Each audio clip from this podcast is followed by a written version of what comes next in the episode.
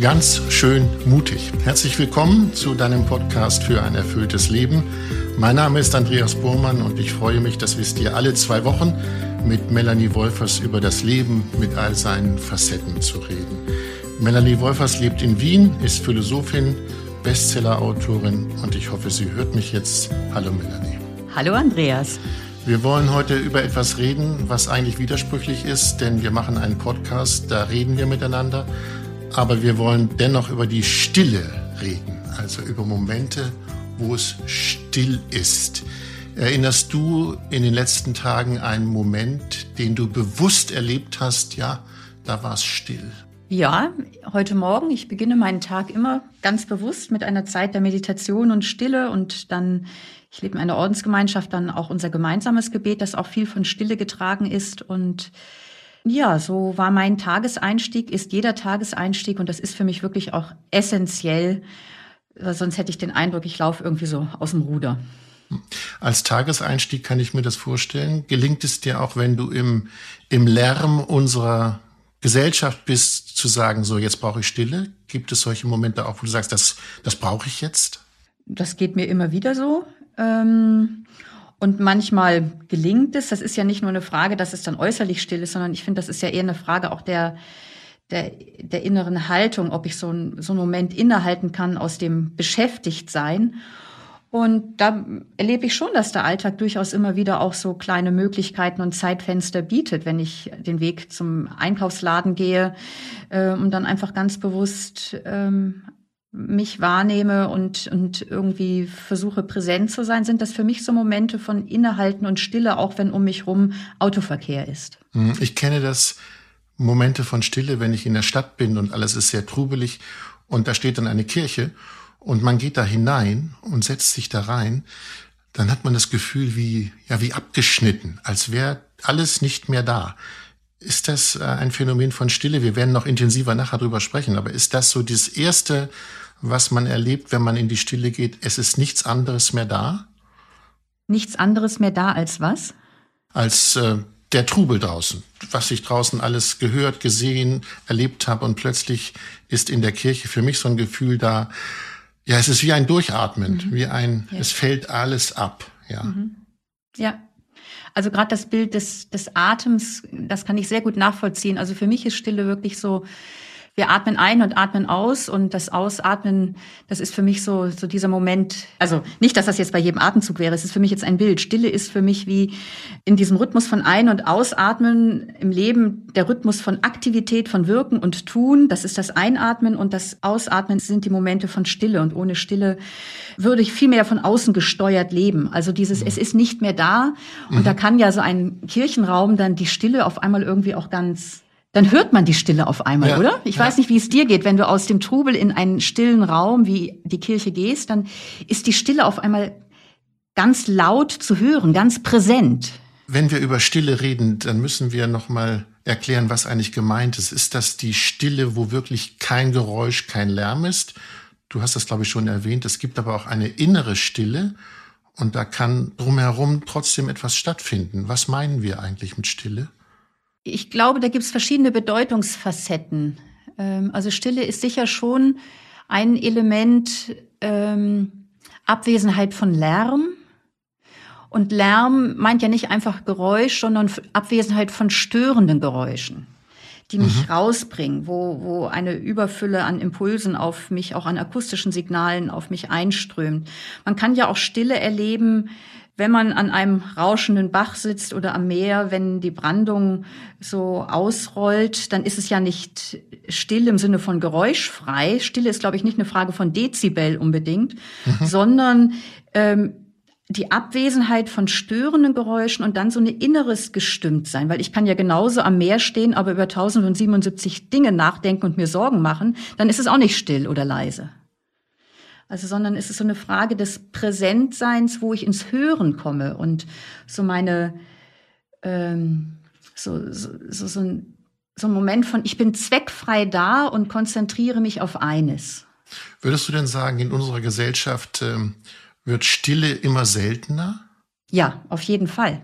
Ich meine zunehmend immer seltener. Also dass es immer, immer mehr Geräusche, Einflüsse gibt, die uns eigentlich den Genuss der Stille nehmen. Ich nenne das mal Genuss der Stille, ja.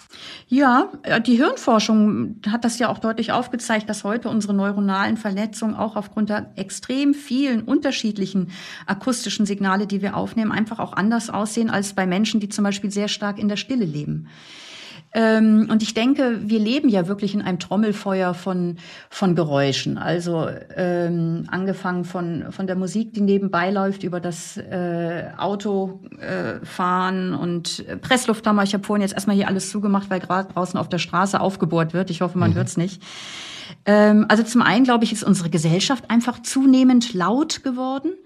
Ähm, und ähm, ich glaube, aber dass das nicht nur eine Frage der äußeren Lautstärke ist, sondern der Berliner Philosoph Hahn spricht davon, wir leben in einer ähm, hyperaufmerksamen Welt, also so im Bild gesprochen, also hyperaufmerksam, so wie so ein 360-Grad-Radarsystem versuchen wir möglichst viel gleichzeitig genau wahrzunehmen. Und das ist dann so, eine, so ein oberflächliches Abscannen von allem, um möglichst alles mitzukriegen. Und da geht so dieses die Stille im Sinne von einer tiefen Aufmerksamkeit, der Fähigkeit, bewusst bei etwas zu verweilen, geht verloren. Also es ist, glaube ich, nicht nur der äußere Lärm, sondern auch dieser Druck, möglichst viele Impulse wahrnehmen und reagieren zu können. Stichwort bewusst verweilen. Egal in welches Buch man von dir schaut, Stille spielt eigentlich immer eine Rolle, um das zu erkennen, zu erleben oder wahrzunehmen, was dir wichtig ist ist, ist Stille ein, sagen wir, eine Grundvoraussetzung, zu sich zu kommen? Absolut. Absolut. Und ich finde das total interessant, dass dir das so auffällt äh, bei der Lektüre meiner Bücher, weil das ist so die Fremdperspektive, die mir wiederum auch die Augen öffnet. Ich hätte das gar nicht aktiv so sagen können, Andreas, wie du es formulierst, und es stimmt.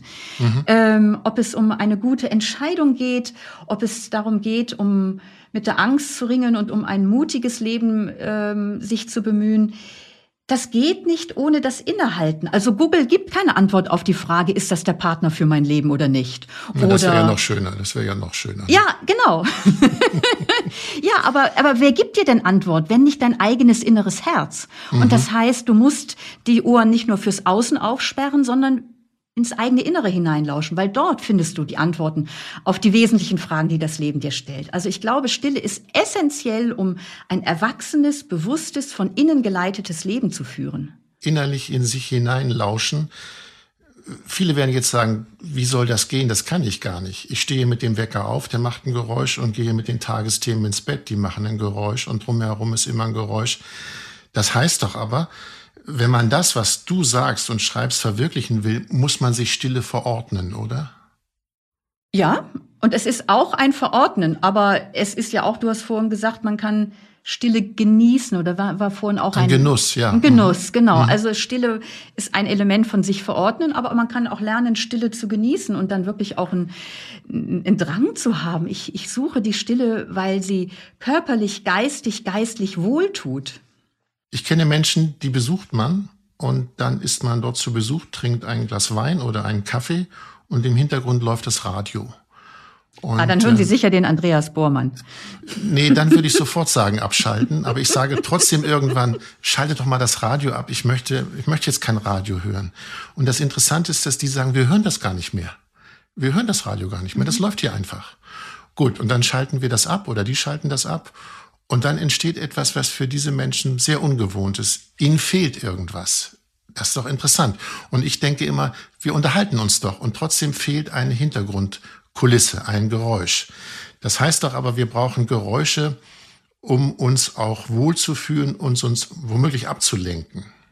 Ja, und ich glaube, der letztere Punkt ist äh, nochmal tiefer gelegt, dass sich ablenken. Also ähm, wenn ich mich ablenke von Dingen, die mich normalerweise möglicherweise bedrängen würden. Es gibt ein, finde ich, sehr geniales Zitat von C.G. Jung, wo er so inhaltlich gemäß schreibt, ähm, sobald es um uns herum still wird, fangen die Leute an zu pfeifen, zu husten, zu reden.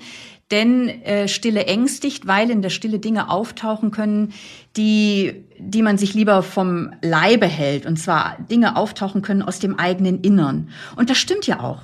Wenn ich in die Stille hineingehe, bin ich mit einer Person in ganz besonderer Weise konfrontiert, nämlich mit mir selbst. Und wenn so dieses Hintergrundgeräusch von Radio, von Musik, von Geräuschkulissen abebbt, dann wird das Hörbare, was in unserem Innern ist. Und dann kommen vielleicht dunkle Erinnerungen, äh, der Ärger über einen Streit, ähm, Sorgen, was passiert morgen. Und das sind alles mühsame mhm. innere Wahrnehmungen, die mit Spannung einhergehen. Und dann lenkt man sich eben lieber ab. Aber jetzt haben wir doch einen Widerspruch. Ich habe vorhin gesagt, die Stille ist ein Genuss. Du hast auch gesagt, Stille kann man genießen. Und jetzt sagst du, ja, da tauchen Spannungen auf, da tauchen eventuell Gespenster auf, merkwürdige Gedanken und so weiter. Wo setzt denn der Genuss ein? Ja, ist, ich, ich denke, wir sind widersprüchliche Wesen, oder? Wir Menschen. Ja. Also Stille kann ein Genuss sein und Stille kann wahnsinnig anstrengend sein und mühsam sein, weil man eben sich selbst und all dem, was da unruhig in einem herumwuselt, begegnet. Mhm. Und zugleich kann Stille, und das ist eben so dieses andere Moment, finde ich, ein, ein Raum sein, in dem ich, das hast du vorhin auch gesagt, als du äh, gesagt hast, ich gehe manchmal im, im Trubel der Stadt in einen stillen Kirchenraum, wo du aufatmen kannst, wo du mhm. loslassen kannst, wo, wo das zielgerichtete Denken, Tun, Planen irgendwie so ein Stückchen ausrollen kann und du zweckfrei da bist und also ich, ähm, ich bringe das gerne so für mich ins, ins Wort, ähm, in der Stille kann ich erleben, wenn dann so auch diese inneren Stimmen der To-Do-Listen und äh, die Angst, äh, irgendwie was nicht geschafft zu haben oder so, wenn das ausebbt. In der Stille kann ich erleben, nichts und niemand will etwas von mir. Nicht einmal ich selbst. Und das ist besonders wichtig. Ähm, nicht einmal ich selbst. Ja, muss ich denn durch diese ängstigen Gedanken, die da kommen, muss ich da durch, um das andere zu erleben? Weil ich kann mir vorstellen, viele Menschen, die dann diese Stille mal ausprobieren, kommen erstmal in die Phase, dass die Gedanken nicht so angenehm sind. Ich muss das erledigen, das habe ich nicht geschafft oder also Gedanken, äh, die meinen Alltag beschäftigen, ja, die muss ich ja erstmal irgendwie ablegen können, bevor ich in die Phase komme, die du gerade beschrieben hast, nur mit mir selbst zu sein. Muss ich da durch, durch diese schlimmen, durch die schlechten Gedanken? Ich würde diese Frage gerne zurückspielen an, an dich, Andreas. Wie erlebst du es denn, ähm, wenn du Stille aufsuchst, sei es so mitten im Alltag oder auch ganz gezielt? Ist es immer ein Hindurchgehen durch, erstmal durch ein Gedankenkarussell und durch Mühe oder gibt es manchmal auch einfach Momente, die sich einstellen, sei es in der Natur oder ähm, im eigenen Zimmer, wo du merkst, es ist erfüllte Stille, die, die einfach wohltut und, und was nicht unbedingt im Vorfeld mit Problemen oder einem, äh, ja, einer allzu großen Unruhe im Innern einhergeht. Naja, ich bin ja im Vergleich zu dir Amateur der Stille sozusagen. Ähm, mir geht es so, wenn ich die Stille wirklich ersehne, also wenn ich sie haben möchte, gelingt es nicht immer, dass ich in den Zustand komme, es ist wirklich still. Also ich nenne das dann immer so, dann toben schon noch die Affen im Kopf. Also da ist doch noch eine Menge los. Und da dann die wirklich Stille zu erleben, hm, gelingt nicht immer. Was mir hilft, ist rauszugehen, weite Landschaft und äh, überhaupt Natur zu haben. Das hilft, dass diese Affen im Hirn gezähmt werden. Aber das gelingt halt auch nicht immer. Also ich glaube, ich weiß gar nicht, ob es Menschen gibt, denen das so prompt gelingt. Also du bist ja da professioneller, was Stille angeht. Frühmorgens kann ich mir das vorstellen, weil man da noch irgendwie im Kopf leer ist vom, vom Schlaf. Vielleicht mal auch schlecht geträumt, dann nicht. Aber einfach in den Tag einen Schnitt zu machen und zu sagen, jetzt genieße ich Stille, finde ich schon, das muss man üben. Ja, und ich glaube auch im Trubel des Alltags ist das auch ziemlich unrealistisch. Also so ähnlich wie wie die Niere Urin reinigt oder der Magen Nahrung verarbeitet, verarbeitet unser Gehirn die Informationen. Und es kommen ja permanent Informationen, äh, prasseln auf uns ein. Und ich habe den Eindruck, wir sind da auch ziemlich, jetzt etwas derb ausgedrückt, überfressen, mhm. weil wir einfach so in einer Überfülle von, äh, von akustischen Signalen und anderen informativen Signalen sind, dass unser Gehirn einfach auch erstmal eine Zeit braucht, um um das ein Stückchen zu verdauen und und und, und stiller werden zu können. Also ähm, ich vergleiche gerne so den Prozess der Stille, so wie wenn ich durch einen Fluss warte, durch einen tiefen Fluss. Also und so erlebe ich auch meine Meditationszeiten häufig. ähm, und auch am Morgen, wenn ich wenn ich aus der Nacht komme, dass äh, wenn ich durch einen tieferen Fluss warte, dann ist ja am Anfang äh, geht es langsam runter und dann geht es in die Tiefe und dann gehe ich auf der anderen Seite wieder hoch. Und so ist so eine halbstündige oder ein, einstündige Meditation auch so, dass am Anfang noch so viele Gedanken sind und es dann immer tiefer wird. Und vielleicht gibt es einen Moment von Stille und dann weiß die Seele ja auch irgendwie, naja, bald ist die Zeit zu Ende und dann kommt wieder auch mehr Gedanken und der Alltag stellt sich ein und das ist ja auch in Ordnung. Also ich bin mit dem, was mich beschäftigt, ich persönlich vor Gott da und vor dem, was, äh, dass ich es präsent sein lassen mhm. möchte. Du hast schon ein Wort benutzt, können wir gleich mal drüber reden, weil mich das interessiert, nämlich das Wort Meditation. Das ist ja, wenn man so will, die bewusst herbeigeführte Stille. Ich würde aber gerne noch mal vorher darauf zurückkommen über diesen, auf den gesellschaftlichen Trubel. Braucht es, um Stille zu erleben, müssen wir da auch Tempo rausnehmen aus unserem Leben? Also braucht es auch eine Phase des Nichtstuns? Gehört das zusammen? Ja, auf jeden Fall. Und das ist sicher einer der Gründe auch, warum Stille heute so selten geworden ist, weil wir nicht nur eine, in einer hyperaufmerksamen, sondern auch in einer überbeschleunigten Gesellschaft leben, wo es eben heißt, Zeit ist Geld, Zeit ist Geld. Mhm. Und ähm, man muss sich ja vor anderen schon förmlich rechtfertigen, wenn man sich mal irgendwie äh, ans Meer setzt und hinausschaut und nichts tut, weil verplemperst du nicht deine Zeit. Und wenn andere nicht sagen, du, was machst du denn da, dann spätestens so der eigene innere Antreiber, der sagt, hättest du jetzt nicht noch vieles zu tun. Mhm. Also so dieser Druck, die Zeit zu nutzen, äh, ähm, der uns in eine überaktives Busy-Sein immer wieder hineintreibt, äh, der ist schon massiv und groß. Und, und ich glaube, da braucht es auch wirklich ein bewusstes sich entscheiden, oder du hast vorhin davon gesprochen, sich Stille verordnen. Die Stille kommt nicht einfach mal so dahergeflogen, vielleicht schon mal beim schönen Sonnenuntergang. Aber wenn sie im Alltag das Leben wirklich prägen soll, muss man auch eine Kultur entwickeln. Du hast eben einen Satz benutzt, der stört mich. Ja. Nämlich, ich sitze am Meer, es ist still und ich tue nichts. Stimmt das denn eigentlich, dass man dann nichts tut? Oder sieht man das nur nicht, dass der Mensch nichts tut? Also ich behaupte mal, man tut da schon was. Nämlich? Naja, man ist sehr mit sich beschäftigt und ähm, ja, das Tun ist nicht produktiv unbedingt, aber es ist klärend, es ist äh, beruhigend und das ist auch was tun, finde ich. Ja, jetzt ist wieder eine Frage der Definition, was wir unter tun verstehen. Also mhm. es ist kein, also ich glaube, in der Stille ähm, kommen wir aus so einem, Ziel, also wo es wirklich innerlich auch still wird, kommen wir aus einem zielgerichteten Denken, Planen heraus und kommen mehr in das Wahrnehmen. Und das ist immens klärend. Es gibt so eine ganz schöne Geschichte. Da kommen äh, Leute zu einer Eremitin, und sagen, du, was bringt dir eigentlich dein Leben aus Stille und Meditation? Und sie schöpft gerade aus dem tiefen Brunnen Wasser. Dann sagt sie, ja, schaut da mal in den Brunnen rein, was seht ihr? Und die sehen nichts. Und dann sagt sie ein paar Minuten später, jetzt schaut mal rein, was seht ihr jetzt? Und dann sagen sie, wir sehen unser Spiegelbild. Und dann sagt die Nonne oder diese Einsiedlerin, ja, genau, und das ist einer der Früchte äh, von Stille, dass man sich selbst klarer sieht, also das Klärende, was du gerade sagst. Und dann mhm. sagt sie zwei, drei Minuten später, und jetzt schaut noch mal rein, was seht ihr jetzt? Und dann sagen sie, jetzt sehen wir die Steine auf dem Grund des Brunnens. Und dann sagt sie, ja, und das ist auch der Gewinn von Stille. Man sieht den Grund aller Dinge. Nun reden wir über Stille mit sich allein zu sein. Du machst ja auch Seminare, wo Stille gemeinschaftlich stattfindet.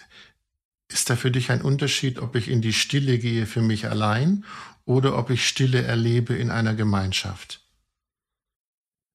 Ja, viele erleben es als sehr hilfreich. Also ich begleite so oder leite spirituelle Schweigewochen, die wirklich ganz im Schweigen stattfinden. Eine Woche am Anfang und am Ende redet man miteinander, da lernen sich die Leute kennen und am Ende reden sie darüber, wie es war. Und sonst sind sie wirklich eine Woche sind wir miteinander schweigend da.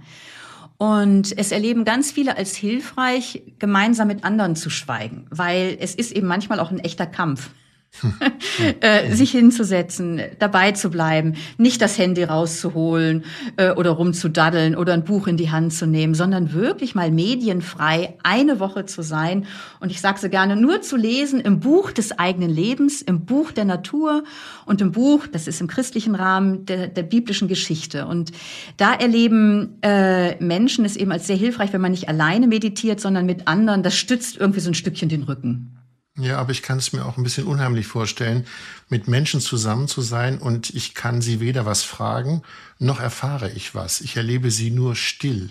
Mhm. Wie ist da deine Erfahrung? Erlebt man Menschen dann anders, wenn sie nicht mit einem reden und wenn man nicht mit ihnen reden kann? Ja, und man nimmt erstaunlich, man denkt, naja, jetzt kriege ich ja überhaupt keine Infos oder irgendwas, ich genau. lerne die Leute mhm. nicht kennen. Ähm, also zum einen kann einem dann deutlich werden, welche Fantasie man hat. Man ist ja eben primär in der Begegnung mit sich selber, da wirst du dann aufmerksamer auf deine Fantasien oder Vorurteile oder Vorstellungen. Na, der sieht ja aus wie so ein typischer Jurist oder so und am Ende stellst du fest, nee, der ist Sozialarbeiter, passt ja gar nicht ins Bild. ähm, so, also das ist so ein Element, dass man mehr auf die eigenen Fantasien oder Vorurteile aufmerksam wird. Aber das andere, was ich viel stärker finde und was immer wieder auch die Rückmeldung der Leute ist, man erlebt in einer ganz großen Tiefe eine Verbundenheit, die ganz erstaunlich ist und, und äh, geht auch irgendwie miteinander diesen Weg, auch wenn man nicht miteinander redet, weil man dann ja doch mitbekommt, da ist jemand gerade gut drauf oder hat es echt schwer und irgendwie so eine innere Solidarität, dass man es sieht und wahrnimmt, aber die Person auch bei sich sein lässt. Und das geht tatsächlich ohne Sprache. Ja, absolut. Natürlich. Ah, ja. hm. Magst du uns ein bisschen verraten, wie du das handhabst, wenn du in die Stille gehst. Du hast vorhin das Wort Meditation benutzt. Wenn du meditierst, sitzt du da, liegst du da, sitzt du auf dem Stuhl? Magst du uns ein bisschen verraten, wie du das machst? Ja, gerne. Das ist wirklich auch unterschiedlich. Also, und ich glaube, das ist auch hilfreich, also es, es kommt ja nicht auf die, die Methode an und, und dann einer, an einer Methode kleben zu bleiben, sondern was hilft mir als Person oder was hilft mir in meiner jetzigen Verfassung mehr, um in die Gegenwart zu kommen, um in die Stille zu kommen, um in die Begegnung zu kommen. Und das ist bei mir auch unterschiedlich. Ähm, also ein wichtiges Element ist für mich das Gehen, ähm, das mich gehen lassen so medienfrei zu versuchen, ganz in den Sinnen zu sein, wach zu sein, äh, um so in die Gegenwart zu kommen. Äh, ein anderes wichtiges Element ist für mich, dass ich auf einem kleinen Meditationshocker sitze. Ähm, und ein Punkt, der immer wieder äh, hilfreich ist, um in die Stille zu kommen, ist am Anfang so ein Körperscan kann man sagen oder ein Aufmerksamwerden auf den eigenen Körper, weil während unsere Gedanken nach in die Zukunft galoppieren oder in der Vergangenheit verweilen, sitze ich ja trotzdem auf Meditationshocker. Und wenn mhm. ich meine Gedanken auf, auf meinen Körper richte, dann kommen meine Gedanken auch in die Gegenwart. Also mit so einem Körperwahrnehmung anfangen und dann ist es häufig, je nachdem, betrachte ich manchmal einen Bibeltext, ähm, oder ich bete mit dem Atem oder mit einem Wort, wo eine Sehnsucht von mir ausgedrückt wird. Und manchmal, also für mich heißt Stille oder Meditation nicht, möglichst gedankenfrei zu werden. Das ist auch anders als vielleicht zu bestimmten anderen Ansätzen, sondern mit dem da zu sein, was, was jetzt da ist. Und manchmal ähm, lasse ich meine Seele einfach innerlich sprechen, was sie jetzt ausdrücken möchte. Also ich spreche nicht laut, aber ich lasse lass Innerliches zur Sprache kommen. Für all die, die das noch nicht erlebt haben, ich war neulich im Gartencenter und da saß so ein Betonbuddha im Schneidersitz und hatte so die Hände vor seinem Bauch oder sogar auf den Oberschenkeln liegen. Ich glaube, er war im Lotussitz. Egal. Braucht es eine körperliche Haltung, um Stille besser erleben zu können? Wir erleben das ja in Frauenzeitschriften, in, auf Plakaten. Da sitzen die Menschen immer im Schneidersitz mit gerade aufgerichtetem Rücken, haben die Hand, Handflächen nach oben gen Himmel gerichtet und dann kommt die Stille. Braucht es sowas? Wir sind Leib, Sinnenwesen. Das heißt, es ist sehr hilfreich, eine bestimmte Haltung einzunehmen, die dir in der jetzigen Tagesverfassung hilft, aufmerksam und wach da zu sein. Also wenn ich sehr müde bin, ist es nicht hilfreich, im Liegen zu meditieren. Mhm. da geht Dann die Meditation nämlich ziemlich schnell in genau. Schlaf über. Auch schon erlebt. Ähm, ja. ja, und es ist auch hilfreich, nicht völlig zu, zusammengesackt so zu sein, weil dann ist das auch eine Haltung, die, die keine Offenheit ausdrückt. Auf der anderen Seite, ich rege durchaus Menschen auch an, zum Beispiel, wenn sie gerade in der großen Not sind und sehr geängstigt, ähm, und in die Stille gehen wollen, ja, schau doch mal, also wenn Leute mit der Natur verbunden sind, vielleicht, wenn du spazieren gehst, vielleicht findest du einen Baum, an den du dich anlehnen kannst. Und dann spüre einfach bewusst, dass dich anlehnen und da gibt es etwas, was dir den Rücken stärkt. Also den mhm. Körper auch zu nutzen als ein Instrument, um mehr in das hineinzufinden, was ich ersehne. Also ich bin keine Anhängerin in keinster Weise, dass es immer eine bestimmte Haltung sein muss, mhm. sondern je nachdem. Ich habe da eine ganz große Freiheit und halte das für ganz wichtig, je nachdem, was hier und jetzt mir hilft, in die Gegenwart zu kommen, in die Gegenwart des göttlichen Geheimnisses auch. Aber es muss nicht Meditation genannt werden. Ich kann mir vorstellen, dass das Wort Meditation für einige eine riesige Schwelle ist. Nach dem Motto, das kann ich nicht, das hat mit mir nichts zu tun. Die Szene mit dem Baum ist für dich keine Meditation, sondern es ist eine Erfahrung. Ja, du nennst es Meditation. Ich ja. wollte ein bisschen davon weg. Ich wollte Ach so, sagen, ja gut, okay. Müssen wir, müssen wir es Meditation nennen? Nein, weil, überhaupt nicht. Ja, weil Meditation ist ja auch etwas, was man, habe ich mal gelesen, lernen muss. Stimmt das? Ja, vielleicht nur kurz. Also das, was ich da jetzt gerade als Beispiel gesagt habe, ist eben auch eine Anregung innerhalb der spirituellen Tage, gell? wo eben mhm. auch so diese Meditationstage sind. Ja, ich glaube, dass, dass es äh, hilfreich ist. Ähm, auch nach, sei es durch Lektüre, sei es durch Menschen, nach Unterstützung zu suchen, wenn man einen Weg der Meditation gehen möchte. Wir, wir lernen ja, haben ja für alles mögliche Berater und was man alles lernen kann. Und gerade für diesen Weg ins eigene Innere, was ja häufig auch ein Weg ins innere Ausland ist, weil man sich da nicht auskennt und da manches auf einen wartet, was einen überrascht, kann es sehr unterstützend sein, äh, dass da auch jemand mitgeht. Und dann aber auch zugleich äh, den eigenen Weg zu entdecken. Also wenn ich in der Begleitung tätig bin, ist es immer wieder ganz wichtig, äh, auch, auch, auch Leute zu ermutigen und, und schau, was dir mehr hilft. Es gibt jetzt nicht das eine Rezept, das ist hochindividuell. Mhm. Wir haben vorhin schon das angeschnitten, dass Atem eine Rolle spielt. Ich glaube, wir müssen das nochmal erläutern, warum der Atem so wichtig ist in der Stille. Ich mache auch die Erfahrung, den Atem hört man ja auch. Also den kann man ja auch hören. Und äh, welche Rolle spielt denn der Atem, um in diesen, ich komme nochmal auf mein Lieblingswort, Genuss der Stille zu kommen? Wie erlebst du es denn, Andreas?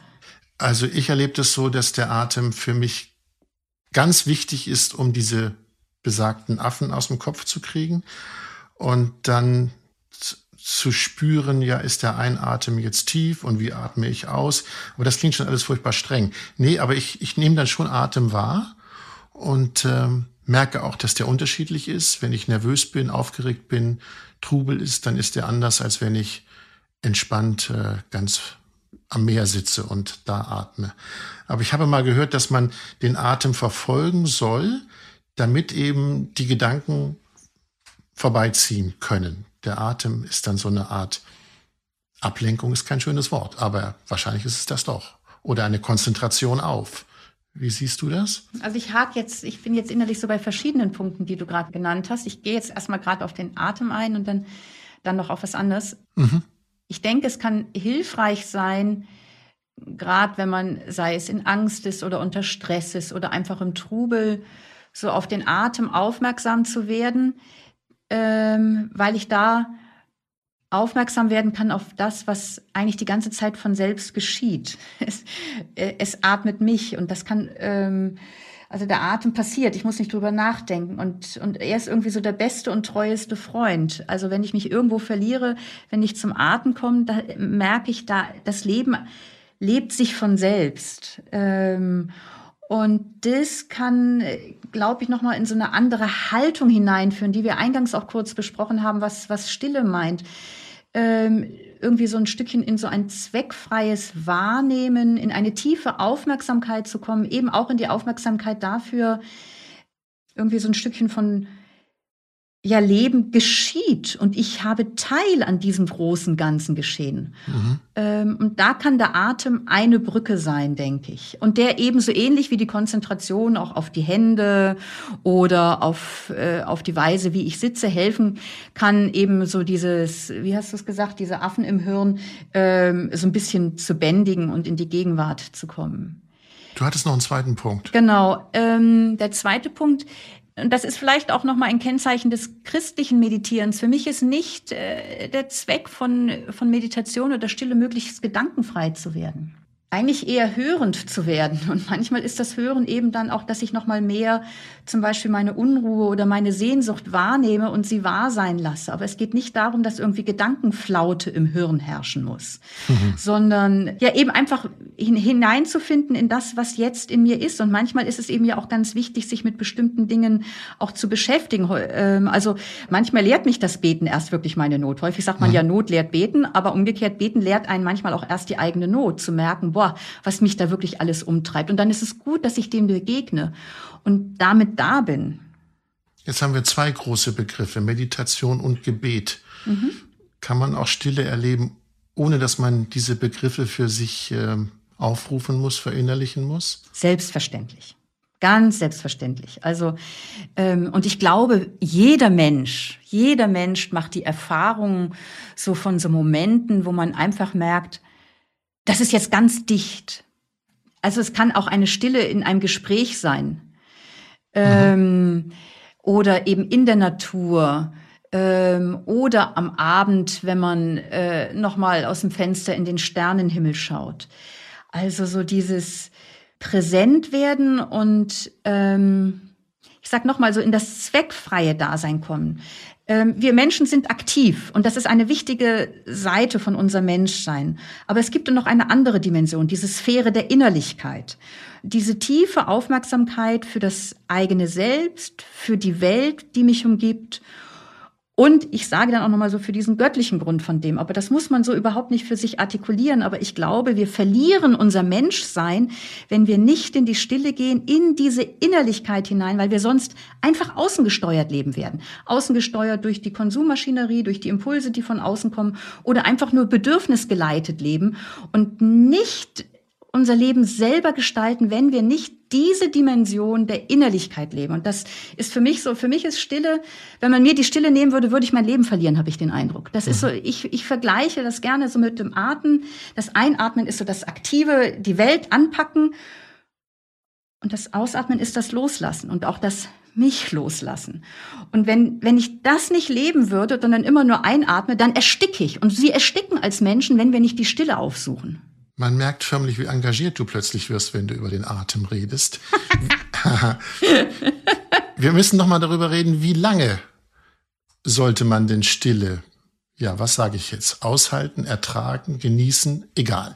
Wie lange? Lass uns mal ein kleines Experiment machen.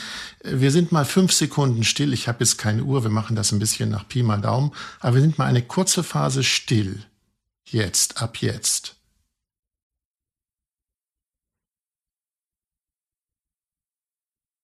So, das waren circa fünf Sekunden. Das kommt mir, nun arbeite ich beim Radio, endlos lang vor, den Hörerinnen und Hörern vielleicht auch. Wie lange sollte man denn, wenn man jetzt sagt, ich habe das gehört von Melanie Wolfers, ich will das ausprobieren, was schlägst du vor? Wie lange? Also ich, ich würde zwei verschiedene Weisen sehen. Also das eine ist so mitten im Alltag mal kurz innehalten, so wie du jetzt so diese fünf Sekunden gerade gemacht mhm. hast. Und das andere, ich glaube, es ist wichtig, Riten der Selbstbegegnung, der Ich-Zeit, der Stille sich einzurichten. Und das kann zum Beispiel sein, dass ich morgens zehn Minuten früher aufstehe und mir zehn Minuten am Morgen nehme. Zehn Minuten? Ja. Mhm, okay. Das macht Nein, was. Ja, okay, weil äh, um zum Schluss zu kommen, Melanie, die Frage ist ja, was machen wir mit all denen, die jetzt irgendwie gespürt haben oder gehört haben, das macht mich neugierig. Super. Ich würde ich würd das gerne mal ausprobieren, ja? ja, sehr Stille. gut. Ich suche mal, was soll die oder derjenige machen? Hast du eine Empfehlung? Das eine ist, dass man so, so schaut, wo, wo habe ich denn eigentlich positive Erfahrungen von Stille gemacht? Die, und einfach auf die mal aufmerksam werden, so wie du es vorhin gesagt hast, wenn ich in der Stadt unterwegs bin und in eine Kirche gehe. Und wenn man selber so Erfahrungen gemacht hat, und das kann ja was ganz anderes sein, diese Momente von Stille tun mir gut, diese auszubauen und zu pflegen. Das ist mhm. das eine. Ähm, und das andere, ähm, sich einen Ritus zu überlegen, den man mal ausprobiert für, sagen wir mal, vier bis sechs Wochen. Dann kann der nämlich zur Gewohnheit werden. Und wenn der nichts ist, dann kann man sich was Neues überlegen. Und das kann zum Beispiel darin bestehen, dass ich sage, und ich gehe eine Stunde in der Woche allein, ohne Handy und alles spazieren. Oder ich stehe jetzt mal jeden Tag zehn Minuten früher auf und mache das mal sechs Wochen. Und vielleicht komme ich auf den Geschmack. Und wenn ich nicht auf den Geschmack komme, dann suche ich eine andere Weise. Mhm. Ich glaube, wir haben über viel gesprochen und können jetzt mal still sein. Danke für das Gespräch, Melanie. Mach es gut. Tschüss. Danke dir, Andreas, und tschüss.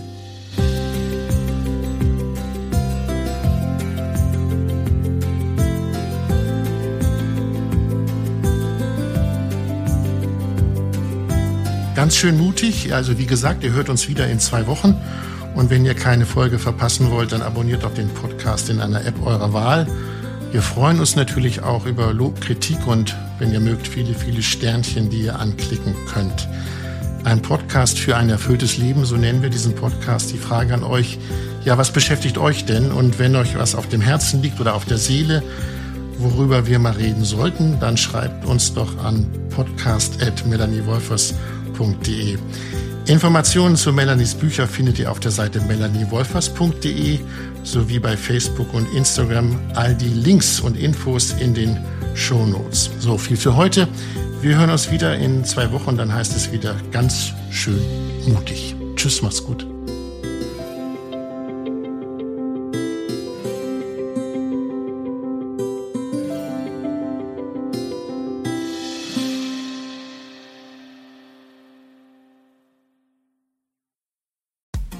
Frauenstimmen.